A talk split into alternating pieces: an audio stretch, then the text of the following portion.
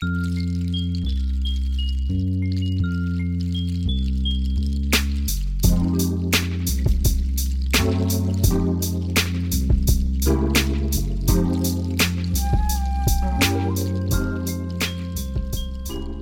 dein Kopfkissen aus. Mach es dir bequem und lass dich von mir in den Schlaf leiten. Mein Name ist Marie. Und das sind Anleitungen zum Einschlafen. Bedienungsanleitung Labormikroskop. Vor Gebrauch Allgemeine Hinweise. Die Verpackung muss vorsichtig geöffnet werden, um zu verhindern, dass darin enthaltenes Zubehör auf den Boden fällt und zerbricht. Allgemein sollte immer sehr achtsam mit einem Mikroskop umgegangen werden, da es sich dabei um ein empfindliches Präzisionsinstrument handelt. Das Vermeiden von abrupten Bewegungen bei der Bedienung oder beim Transport ist deshalb besonders wichtig, um vor allem die optischen Bestandteile nicht zu gefährden. Ebenso sollte man Verschmutzungen oder Fingerabdrücke auf den Linsenoberflächen vermeiden, weil dies in den meisten Fällen die Bildklarheit vermindert. Wenn die Leistungsfähigkeit des Mikroskops erhalten bleiben soll, darf es auf keinen Fall auseinandergebaut werden. Bauteile wie Objektivlinsen und andere optische Elemente sollte man deswegen so belassen, wie sie zu Beginn des Betriebs vorgefunden werden. Auch in den elektrischen Teil an der Rückseite und am Boden des Geräts darf nicht ohne weiteres eingegriffen werden. Hinweise zur Elektrik Vor dem Anschluss an ein Stromversorgungsnetz muss auf jeden Fall auf die Verwendung der richtigen Eingangsspannung geachtet werden. Auf dem Gerät befindet sich die Angabe, wonach man sich bei der Netzkabelwahl richten muss an der Rückseite direkt über der Anschlussbuchse. Werden diese Vorgaben nicht eingehalten, können Schäden am Gerät entstehen. Ebenso sollte der Hauptschalter ausgeschaltet sein, bevor das Netzkabel angeschlossen wird. Wenn man ein Verlängerungskabel benutzt, dann muss das verwendete Netzkabel geerdet sein. Falls die Originalsicherung durchbrennt, darf sie nur durch eine geeignete Sicherung ersetzt werden. Passende Ersatzsicherungen sind im Lieferumfang mit enthalten. Sämtlicher Umgang mit den Geräten, bei dem man mit der Elektrik in Kontakt kommt, wie zum Beispiel Lampen oder Sicherungswechsel, darf nur vorgenommen werden, wenn der Stromanschluss getrennt ist. Auf keinen Fall sollte man die eingebauten Halogenlampen während des Betriebs oder direkt danach berühren.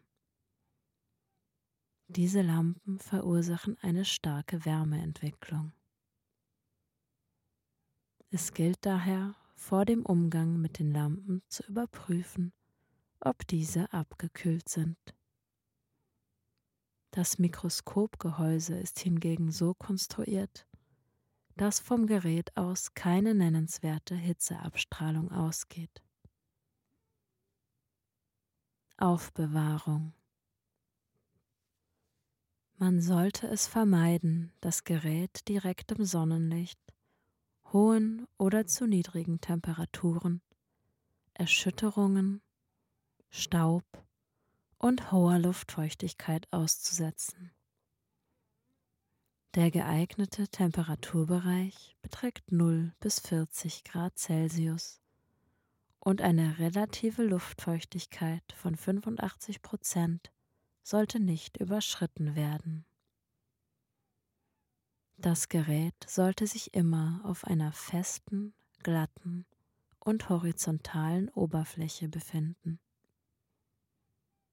Bei Nichtgebrauch des Mikroskops deckt man es am besten mit der mitgelieferten Staubschutzhaube ab.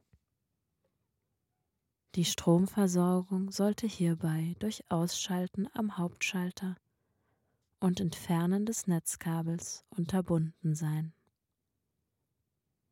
Bei gesonderter Aufbewahrung der Okulare müssen unbedingt die Schutzkappen an die Tubusstutzen angebracht werden. Verstaubungen oder Verschmutzungen im Innenleben der Optik eines Mikroskops können in vielen Fällen irreversible Störungen oder Schäden hervorrufen. Zubehör, das aus optischen Elementen besteht, wie zum Beispiel Okulare und Objektive, wird vorzugsweise in einer Trockenbox mit Trocknungsmittel aufbewahrt. Wartung und Reinigung Das Gerät muss auf jeden Fall sauber gehalten und regelmäßig von Staub befreit werden. Bevor man das Gerät beim Auftreten von Nässe abwischt, muss sichergestellt sein, dass der Strom abgeschaltet ist. Glaskomponenten sollten bei Verunreinigung vorzugsweise mit einem fusselfreien Tuch leicht abgewischt werden. Um Ölflecken oder Fingerabdrücke von Linsenoberflächen abzuwischen, wird das fusselfreie Tuch mit einem Gemisch aus Äther und Alkohol, Verhältnis 70 zu 30, angefeuchtet und damit dann die Reinigung durchgeführt. Mit Äther und Alkohol muss stets vorsichtig umgegangen werden. Organische Lösungen solcher Art sollten jedoch nicht herangezogen werden, um andere Komponenten des Geräts zu reinigen. Dadurch könnten Veränderungen an der Lackierung entstehen. Hierfür reicht es aus, ein neutrales Reinigungsmittel zu benutzen.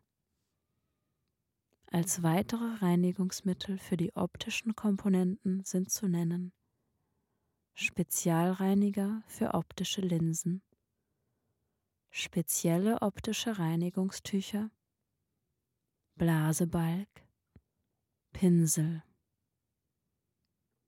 Bei einem korrekten Umgang und regelmäßiger Überprüfung funktioniert das Mikroskop viele Jahre lang reibungslos. Sollte dennoch eine Reparatur notwendig sein, kontaktieren Sie unseren technischen Service. Zusammenbau Mikroskopkopf Der Mikroskopkopf ist in der Verpackung bereits nach hinten gerichtet am Gerät angebracht. Indem man die Befestigungsschraube an der Tubusverbindungsstelle löst, kann der Kopf nach vorne gedreht und wieder durch erneutes Anziehen der Schraube befestigt werden. Falls der Kopf komplett abgenommen werden sollte, muss man stets darauf achten, dass die Linsen nicht mit den bloßen Fingern berührt werden und kein Staub in die Öffnungen eindringt. Objektive. Alle vier Objektive sind am Objektivrevolver schon festgeschraubt. Nach der Entfernung der Schutzfolie sind die Objektive einsatzbereit. Sie sind so angeordnet, dass bei einer Drehung des Objektrevolvers im Uhrzeigersinn jeweils das Objektiv mit der nächsthöheren Vergrößerung erscheint. Sollten die Objektive abgeschraubt werden, muss man darauf achten, dass die Linsen nicht mit den bloßen Fingern berührt werden und kein Staub in die Öffnungen eindringt. Für Objektive, die mit Oil gekennzeichnet sind, muss ein Immersionsöl mit möglichst geringem Eigenfluoreszenzeffekt verwendet werden. Okulare es müssen immer Okulare mit der gleichen Vergrößerung für beide Augen verwendet werden. Diese werden einfach auf die Tubusstutzen aufgesetzt, wenn man zunächst die Schutzkappen aus Kunststoff abgenommen hat. Eine Fixierungsmöglichkeit besteht nicht. Man sollte stets darauf achten, dass die Linsen nicht mit den bloßen Fingern berührt werden und kein Staub in die Öffnungen eindringt. Farbfilter Ein blauer Farbfilter ist bereits fester Bestandteil aller Mikroskope. Er ist unter der Leuchtfeldblende angebracht. Um weitere geeignete Filter zu verwenden, können diese einfach in die Ringhalterung der Feldlinse gelegt werden. Kondensor Der Objekttisch sollte am besten anhand des Grobtriebs in die oberste Position gebracht werden. Mit dem Fokusrad des Kondensors muss man nun den Kondensorträger in eine mittlere Position bringen. So kann der Kondensor von unten in den Kondensorträger eingesetzt und mit der Feststellschraube, welche vorher gelöst wurde, fixiert werden. Die Skala sollte dabei von vorne lesbar sein. Das Berühren der optischen Linsen mit den bloßen Fingern sollte man vermeiden. Bedienung Erste Schritte Als allererstes gilt es den Stromanschluss mittels Netzstecker herzustellen. Den Lichtstärkeregler, Dimmer sollte man zunächst auf ein niedriges Niveau einstellen, damit die Augen beim erstmaligen Blick in die Okulare nicht sofort einer zu hohen Lichteinstrahlung ausgesetzt sind. Nun kann die Beleuchtung über den Hauptschalter eingeschaltet werden. Der nächste Schritt ist die Platzierung eines Objektträgers mit Probe auf dem Kreuztisch. Das Deckglas muss hierzu nach oben gerichtet sein. Mit Hilfe des Objekthalters kann der Objektträger auf dem Tisch fixiert werden.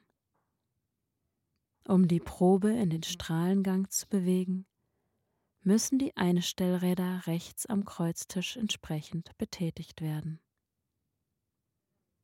Insgesamt können zwei Objektträger gleichzeitig platziert werden. Vorfokussierung, Fokussierung. Damit ein Objekt beobachtet werden kann, muss es den richtigen Abstand zum Objektiv haben, um so ein scharfes Bild erhalten zu können. Um anfangs, ohne sonstige Voreinstellungen des Mikroskops, diesen Abstand zu finden, bringt man das Objektiv mit der niedrigsten Vergrößerung in den Strahlengang. Schaut mit dem rechten Auge durch das rechte Okular und dreht zunächst langsam am Grobtrieb. Die einfachste Methode hierfür wäre, den Objekttisch ebenfalls anhand des Grobtriebs vorher bis knapp unter das Objektiv zu bringen und ihn danach langsam abzusenken. Sobald dann ein Bild, egal wie scharf, zu erkennen ist, sollte nur noch mit dem Feintrieb die richtige Schärfe eingestellt werden. Drehmomenteinstellung von Grob- und Feintrieb. Neben den linken Einstellrädern des Grob- und Feintriebs befindet sich ein Ring, anhand dessen das Drehmoment dieser Räder verändern lässt. Bei Drehung im Uhrzeigersinn wird das Drehmoment verringert und bei Drehung gegen den Uhrzeigersinn erhöht. Diese Funktion kann zum einen der Erleichterung der Schärfeeinstellung dienen und zum anderen das ungewollte Herunterrutschen des Objekttisches verhindern. Wichtig, um Schäden im Fokussiersystem zu vermeiden, dürfen die linken und die rechten Einstellräder des Grob- und Feintriebs niemals gleichzeitig in die jeweils entgegengesetzte Richtung gedreht werden. Einstellung des Augenabstands.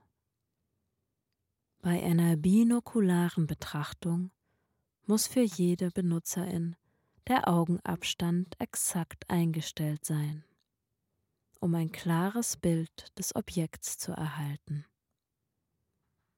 Während man durch die Okulare schaut, hält man mit je einer Hand das linke und das rechte Tubengehäuse fest. Durch das Auseinanderziehen oder Zusammenschieben dieser kann so der Augenabstand entweder vergrößert oder verkleinert werden.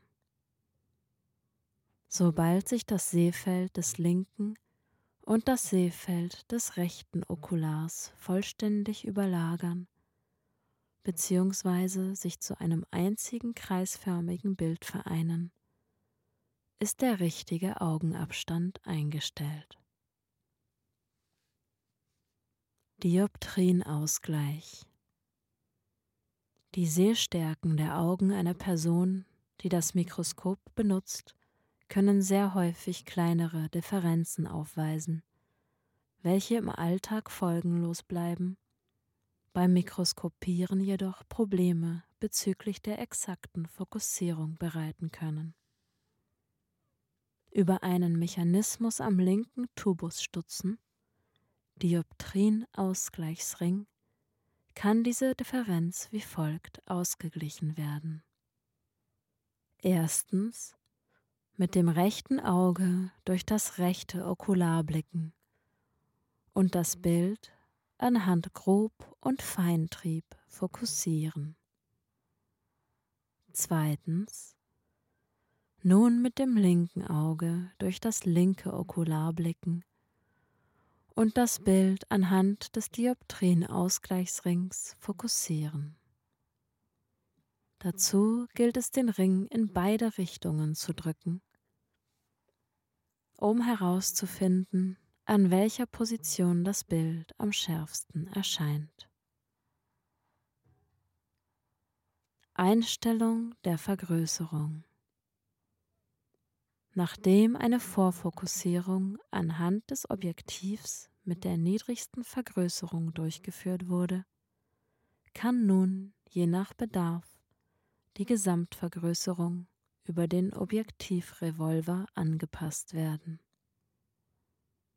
Durch die Drehung des Revolvers bringt man ein beliebiges der vier anderen Objektive in den Strahlengang.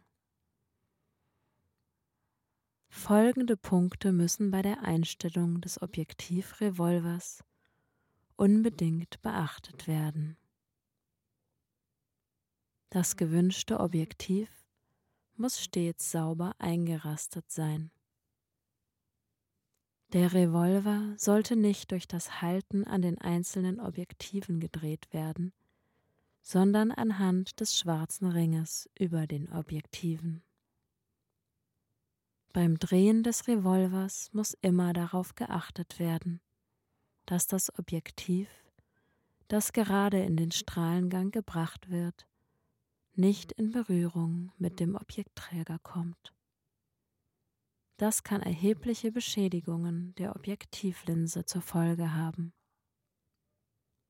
Am besten, man kontrolliert immer von der Seite, ob genügend Spielraum zur Verfügung steht. Wenn dies nicht der Fall sein sollte, muss der Objekttisch entsprechend abgesenkt werden. Hat man das Beobachtungsobjekt für eine bestimmte Vergrößerung scharf gestellt, so gerät der Fokus bei der Auswahl des Objektivs mit der nächsthöheren Vergrößerung leicht aus dem Fokus. Hier gilt es dann, anhand einer leichten Verstellung des Feintriebs den Fokus wiederherzustellen. Einstellung der Köhlerschen Beleuchtung Damit einwandfreie Bildergebnisse bei der mikroskopischen Beobachtung entstehen können, ist es wichtig, dass die Lichtführung des Mikroskops optimiert ist. Wenn eine Beleuchtung nach Köhler eingestellt werden kann, hat dies eine homogene Ausleuchtung des Präparats und die Verminderung von störendem Streulicht zur Folge. Notwendige Steuerelemente hierfür sind höhenverstellbarer und zentrierbarer Kondensor mit Aperturblende, Leuchtfeldblende.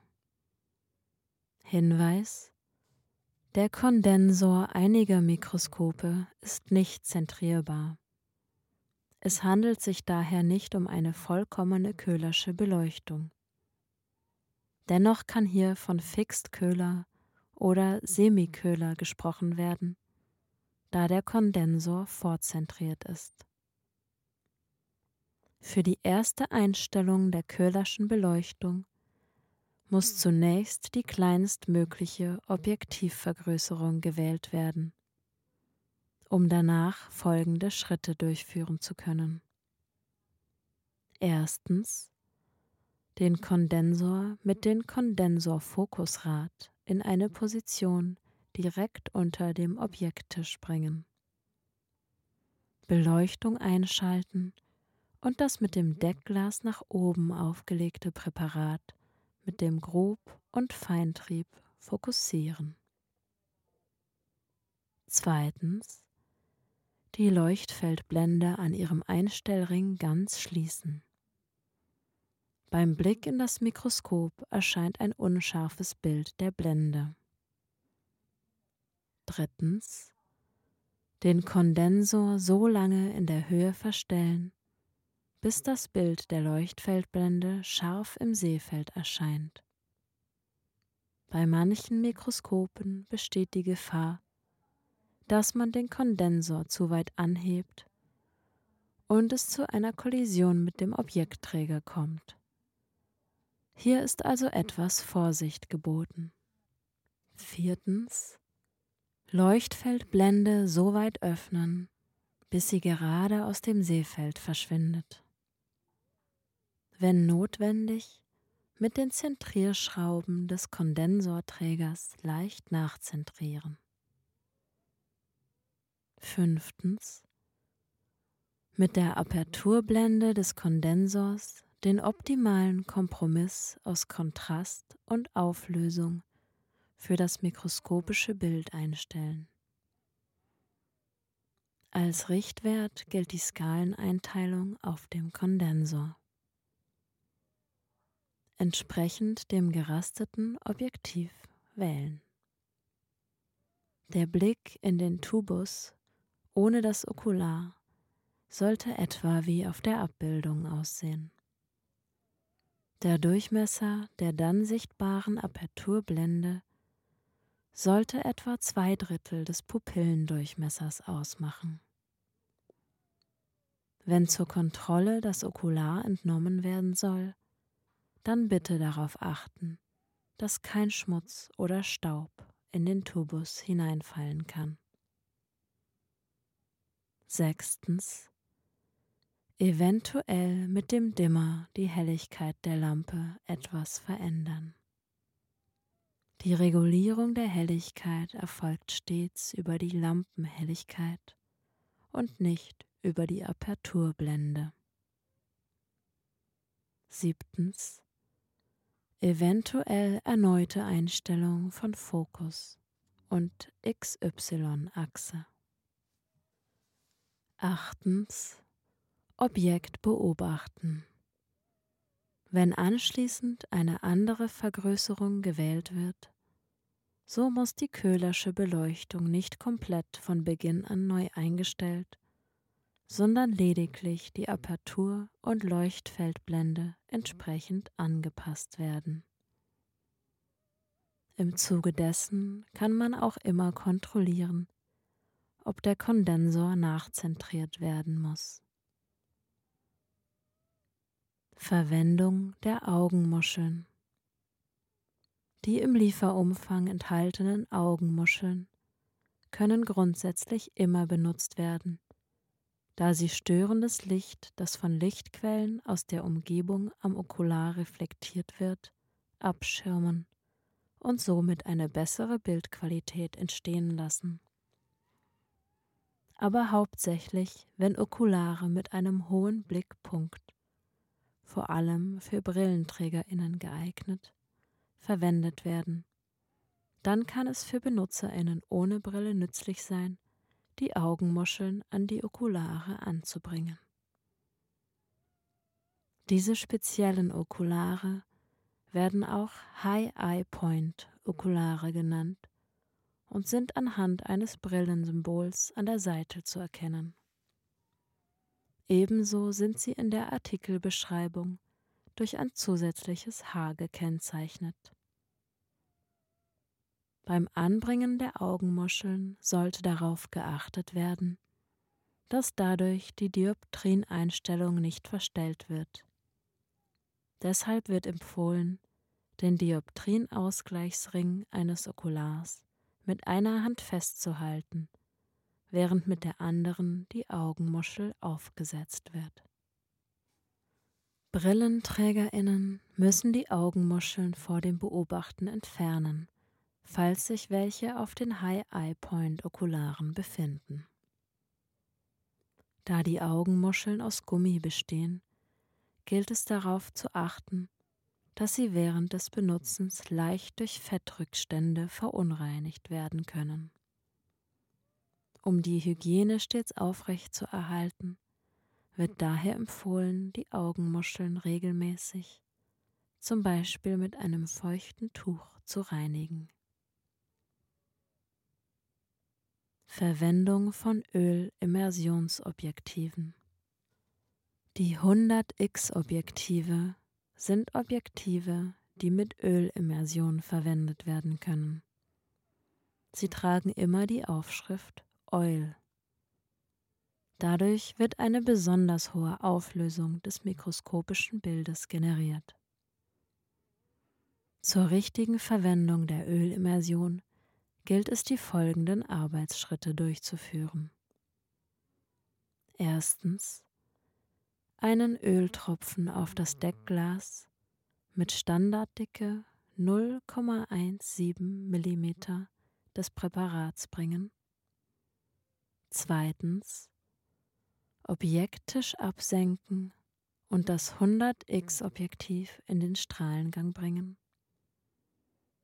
Drittens ganz langsam den Objekttisch bzw. das Präparat an das Objektiv heranführen, bis ein leichter Kontakt besteht. Viertens Objekt beobachten. Präparat und Objektiv dürfen nicht aneinander gepresst werden. Das Öl stellt die Kontaktschicht dar. Wenn der Kontakt zu ruckartig hergestellt wird, besteht die Möglichkeit, dass vorhandene Luftbläschen im Öl nicht entweichen können. Dies hätte eine Beeinträchtigung der Bildklarheit zur Folge. Nach Gebrauch bzw. vor einem Präparatwechsel müssen die Komponenten, die mit dem Öl in Kontakt kamen, gründlich gereinigt werden. Schlaf gut, du süße Maus.